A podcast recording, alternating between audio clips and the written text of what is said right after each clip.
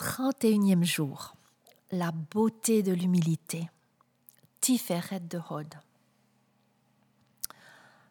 Un halo de splendeur, une couronne de gloire.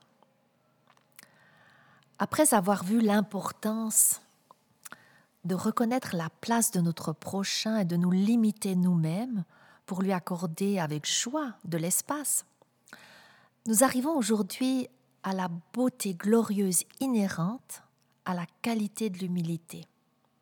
Tiferet de Hod. Tiferet, la beauté, l'harmonie, née de la compassion, et Hod, l'humilité, la reconnaissance, la gloire, née d'une foi profonde, sont des termes très proches dans leur expression physique. Toutes les deux se traduisent physiquement par une beauté, une splendeur radiante et glorieuse qui est visible. Pourtant, il existe une différence entre la beauté de Tiferet, qui est une splendeur externe, extérieure, et la beauté de Hod, qui est une radiance lumineuse intérieure, qui émane comme un halo.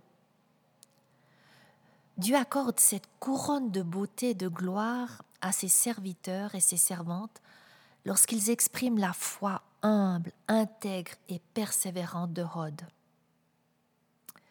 Ayez la parure cachée de l'être intérieur, la beauté impérissable, la pureté incorruptible d'un esprit doux et paisible, qui est d'un grand prix devant Dieu.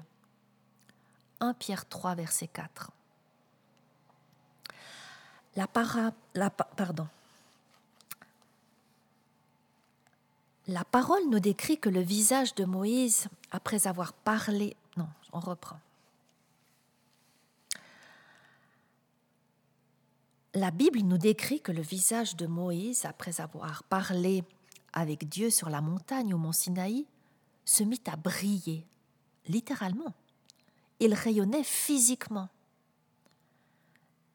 Bien plus tard, un autre prophète, comme Moïse, fit sur une montagne également une expérience similaire, voire même plus intense. Jésus les emmena sur une haute montagne, à l'écart, il fut transfiguré devant eux. Son visage se mit à resplendir comme le soleil, et ses vêtements prirent une blancheur éclatante, comme la lumière. Matthieu 17, versets 1 à 2. La majesté de l'humilité. Ce rayonnement majestueux et glorieux, au plus fort de son expression, est accordée aux personnes qui ont accueilli en elle la qualité de l'humilité dans sa plénitude. Par exemple, Moïse, dont les Écritures disent Moïse était un homme très humble, plus que tout autre homme sur la terre. Ou Jésus, dont il est dit Ayez en vous les sentiments qui étaient en Jésus-Christ existant en forme de Dieu. Il s'est dépouillé lui-même en prenant une forme de serviteur, en devenant semblable aux hommes. Il s'est humilié lui-même, se rendant obéissant, même jusqu'à la mort de la croix. C'est pourquoi Dieu l'a souverainement élevé et lui a donné le nom qui est au-dessus de tout nom. Philippiens 2, 5 à 10. Les personnes les plus humbles qui sont gratiées de ce rayonnement éclatant sont souvent elles-mêmes surprises par ce halo. Elles s'en étonnent ou en sont même inconscientes, comme Moïse. Et Moïse ne savait pas que son visage était devenu rayonnant. Exode 34, versets 29 à 30. Moïse et Jésus étaient tous deux des hommes exceptionnels, uniques, extraordinaires, des justes tamim. À notre époque, nous pouvons encore trouver des personnes dont le visage rayonne à certains moments de leur vie. Ces individus sont tous humbles d'esprit.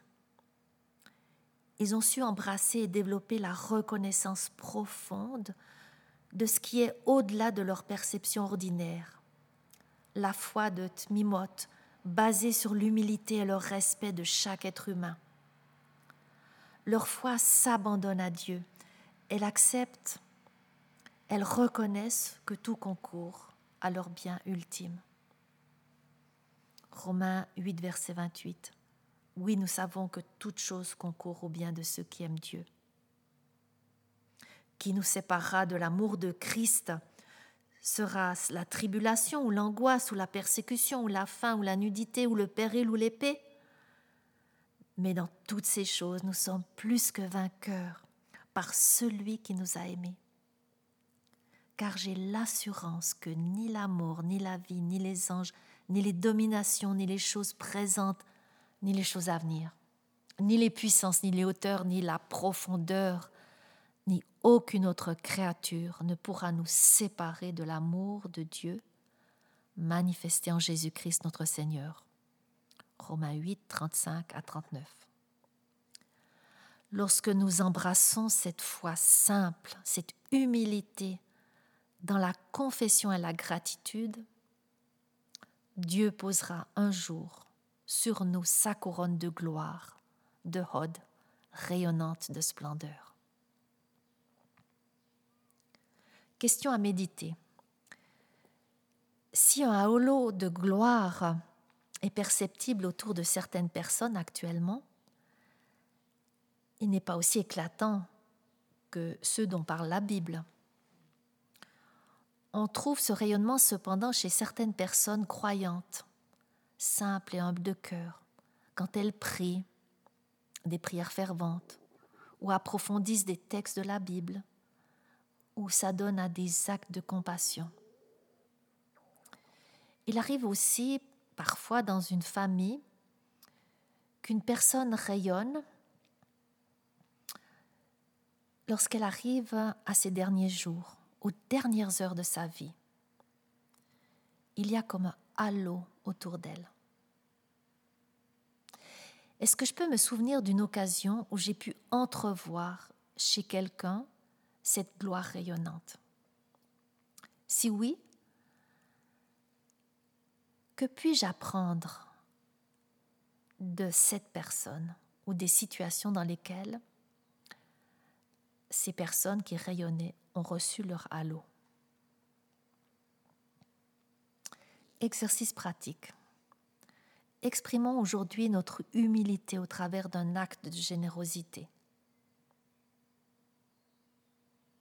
Comme l'humilité inspire la compassion et la compassion conduit à l'humilité, si nous manquons d'humilité, prions aujourd'hui pour pouvoir agir de façon plus compassionnelle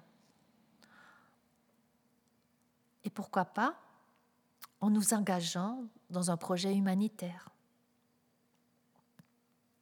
Demandons que le Saint-Esprit nous sensibilise et nous rende de plus en plus humbles.